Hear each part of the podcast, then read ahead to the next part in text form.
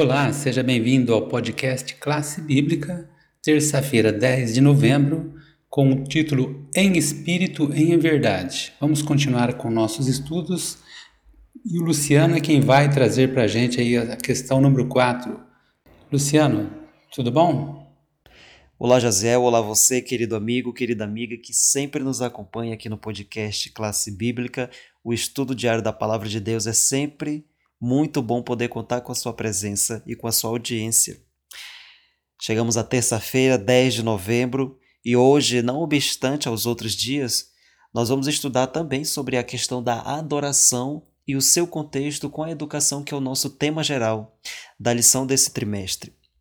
A história de hoje nos leva lá para o Novo Testamento, o Evangelho de João, capítulo 4, versículos de 7 a 26, uma história que eu acredito que muitos já devam conhecer, assim como Jazel acabou de citar.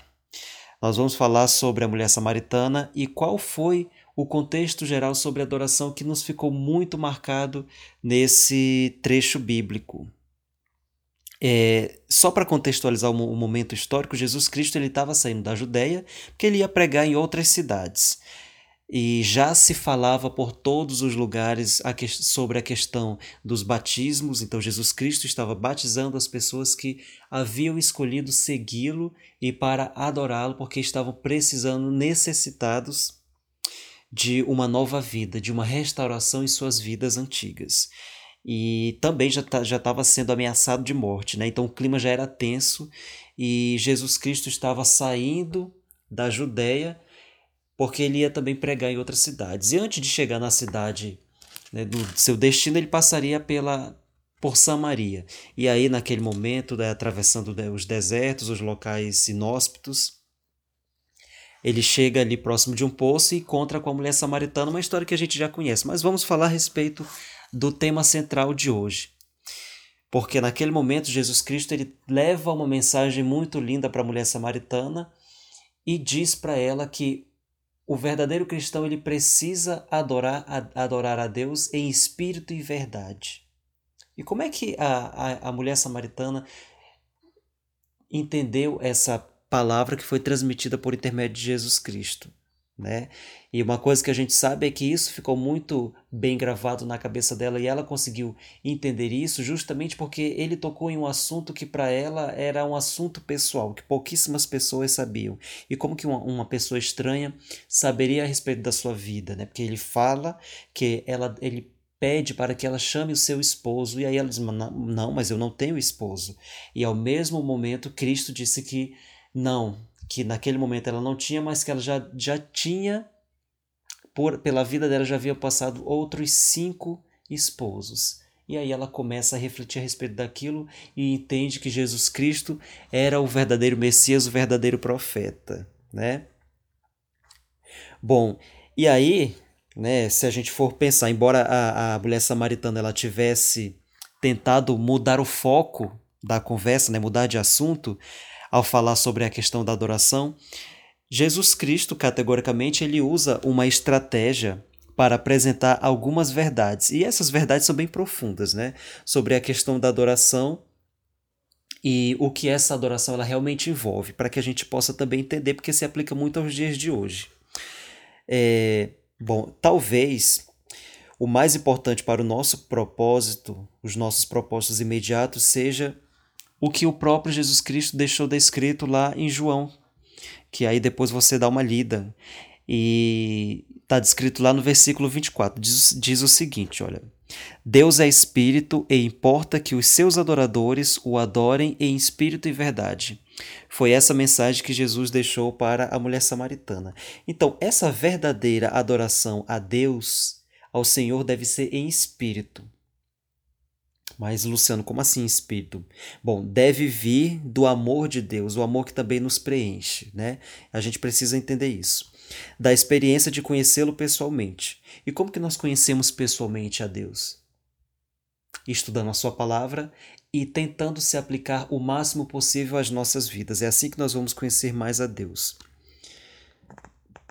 E para o servirmos devidamente é necessário nascermos do Espírito Divino. E aí a gente chega à conclusão que isso pode, portanto, purificar o nosso coração e renovar a nossa mente. Esse é o grande objetivo. E aí, a partir daí, isso nos dá capacidade para conhecer e amar mais a Deus.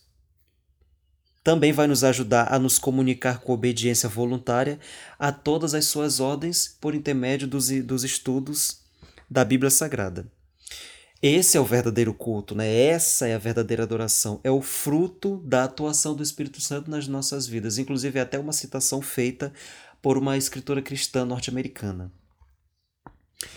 E ao mesmo tempo, a adoração ela deve ser em verdade. Nós precisamos entregar todo o nosso coração no momento da adoração para que essa adoração seja verdadeira, seja fiel, fidedigna. E aí a gente precisa ter um conhecimento correto de Deus das suas leis, daquilo que ele realmente espera de nós. E de quem é ele, de quem realmente é Deus. Em outras palavras, a doutrina também está envolvida. E é muito significativo isso. Por exemplo, saber que adoramos, a Deus e não deixar as pessoas queimando no inferno por toda a eternidade. Esse é um grande exemplo.